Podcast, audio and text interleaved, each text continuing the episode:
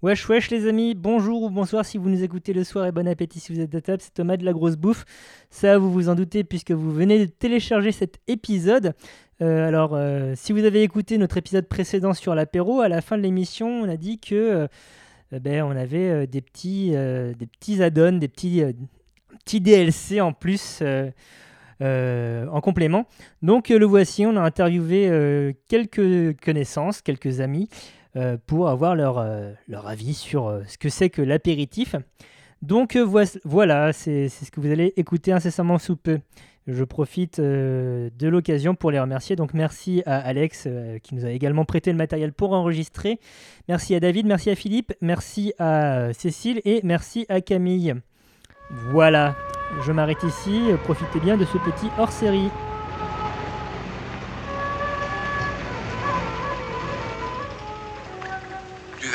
Comme c'est amusant de découper. Ah, cinq agneaux innocents de présalé du Mont-Saint-Michel. Euh, un bon cuisinier peut faire. Ah, c'est de la bonne viande. Bravo. Ah. La fête commence. Pour commencer, euh, qu'est-ce que ça t'évoque l'apéro?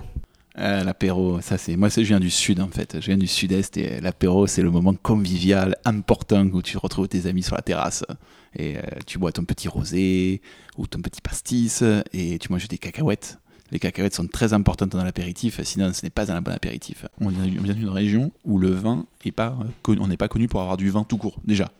Et euh, au-delà de ça, le seul truc qu'on boit, bah, c'est un peu le Côte du Rhône, parce que c'est ce qui est à peu près le plus proche de nous finalement. Bah, t'as le Côte de Provence quand même. Oui, t'as le Côte de Provence, mais le Côte de Provence il pique quoi.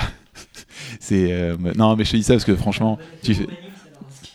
le franchement le Côte de Provence, très franchement, c'est ce qu'ils te proposent le plus souvent dans les bars euh, dans le sud. C'est ce que tu bois quasiment tout le temps. Et par contre, il y a un très très bon rosé. C'est un rosé qui vient de Monaco. Et je vous le conseille vraiment. Je me rappelle plus du Saint, euh, du Saint Juliette, si vous vérifierez ma référence. Mais ouais, non, non, franchement, c'est un très très bon vin. C'est un vrai rosé et euh, il coûte, il coûte relativement très cher. Je crois qu'il coûte peut-être 25 balles la bouteille, un truc comme ça. C'est pas le euh, Clos Juliette, un truc comme ça? Ah, merci, c'est ça. Et le Clos Juliette, exact. Je dis le Saint Juliette, mais le Clos Juliette. Et franchement, ça fait, ça fait du bien par où ça passe. Mais j'en ai bu pour la première fois il y a peut-être 5 ans, tu vois. C'est pas, j'en ai jamais bu quand j'habitais dans le sud. Non, l'apéro, c'est la convivialité. Ah, moi, vraiment, c'est un truc qui est totalement convivial ou euh, c'est un moment de vraiment de pure détente. C'est, euh, je sais que ça m'arrive souvent d'aller me prendre un apéro juste avec ma copine. On va en bas de la maison, on a un bar à bière euh, artisanal, on se pose de là-bas, on, est en terrasse, on se boit un petit verre tranquille. Pour moi, l'apéro, c'est plus que un horaire, quelque chose à manger, c'est c'est être ensemble, quoi. Non, mais c'est vrai, c'est en fait, on va se prendre un apéro euh, entre potes.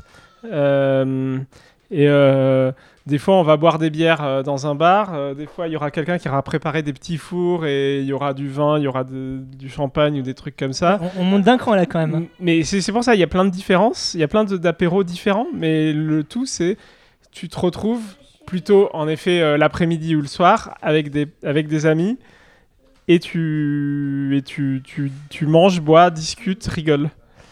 Mais moi, je dis ça aussi, euh, c'est un truc d'amis pour moi, parce que moi, j'ai jamais fait euh, d'apéro en famille, quoi. Pour moi, c'est pas un concept euh, familial. Mais voilà. Nous, l'apéro, bah, c'est le moment souvent de la fin de journée.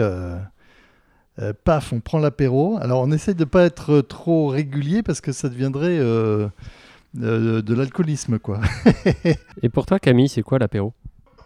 C'est de jouer. L'apéro lui-même, ouais, je trouve qu'il y a quand même une sorte de. T'as une sorte de rituel autour de ça, et je pense que c'est un truc qui était vachement plus tracé, avec des traceurs beaucoup plus forts quand on était pour nos grands-parents. Moi, je me rappelle que mes grands-parents, c'était vraiment genre euh, un rituel réel, quoi. Ils buvaient leur whisky tous les soirs. Ils en buvaient pas le midi, c'était vraiment le soir. Et ils avaient leur petit truc de cacahuètes. Ils préparaient un, whisky avec du Canada Dry. Et ça, c'est quand même très important. Ouais, je, ouais, ça c'est vraiment le retour aux sources. Et euh, résultat, mes parents ont un petit peu ce truc aussi quand ils faisaient des apéros. Euh, ils avaient quand même ce truc de faire un truc qui était euh, assez codifié avec les petits gâteaux apéritifs, avec les chips, avec certaines boissons, mais pas de vin. Tu vois, on boit pas de vin dans les apéros, on boit plutôt des alcools forts. Des... C'est un peu, je trouve ça assez étranger. Les cocktails maintenant sont vachement revenus à la mode. C'est un truc qui a quand même beaucoup changé aussi les apéros. Et euh, je sais que moi, j'ai pas trop l'habitude de boire euh, des cocktails en apéro, c'est souvent euh, de la bière ou ouais, du vin. Maintenant, j'avoue, c'est j'ai un peu révolutionné le truc là-dessus. Tu bois, tu prends quoi à l'apéro? De la pierre, de la pierre, rien d'autre. je prends de la bière Et puis des petites planches. Et souvent, quand j'ai pris une petite planche, je suis trop blasé parce que ça coûte trop cher et qu'il n'y a rien dessus. Non, euh, ouais, j'aime bien, j'aime bien, donc j'aime bien le tarama, j'aime bien le houmous, euh, j'aime bien. Après tout ce qui est les pâtés, vraiment, ça c'est mon grand truc. Les... Ah ouais, ça c'est un grand délire. Exactement, on en fait euh, une fois par, une- au moins une fois par an, on se fait euh, une terrine, euh, une grosse terrine de lapin, un truc ou de porc, ça dépend. Et on fait aussi notre foie gras pour, pour, pour Noël, jour de l'an, on fait les deux en même temps. Et franchement, on a une terrine qui défonce, on peut le dire. J'ai pas, j'ai pas honte. Oh, bon, des tomates cerises, euh, du saucisson, euh, euh, voilà, une terrine de je sais pas quoi. alors, quand c'est les grands, les grands jours, euh, des petites os de foie gras, mais alors là, là c'est. Faut être chanceux. Alors, les jours moyens, euh, de l'apérole euh, spritz, bon, voilà. Ce qui est pas mal. C'est pas mal, mais c'est pas non plus top. Et les jours vraiment sans, il y a quoi? Et les jours dis, sans. le top, le alors, moyen, et il y a euh, forcément un sans, bas de gamme, non on se rabat sur Porto et puis Pinot des Charentes. D'accord. C'est moyen. Donc si, si on te sert ça, on sait que c'est- on n'est pas trop bienvenu chez, chez toi, c'est ça?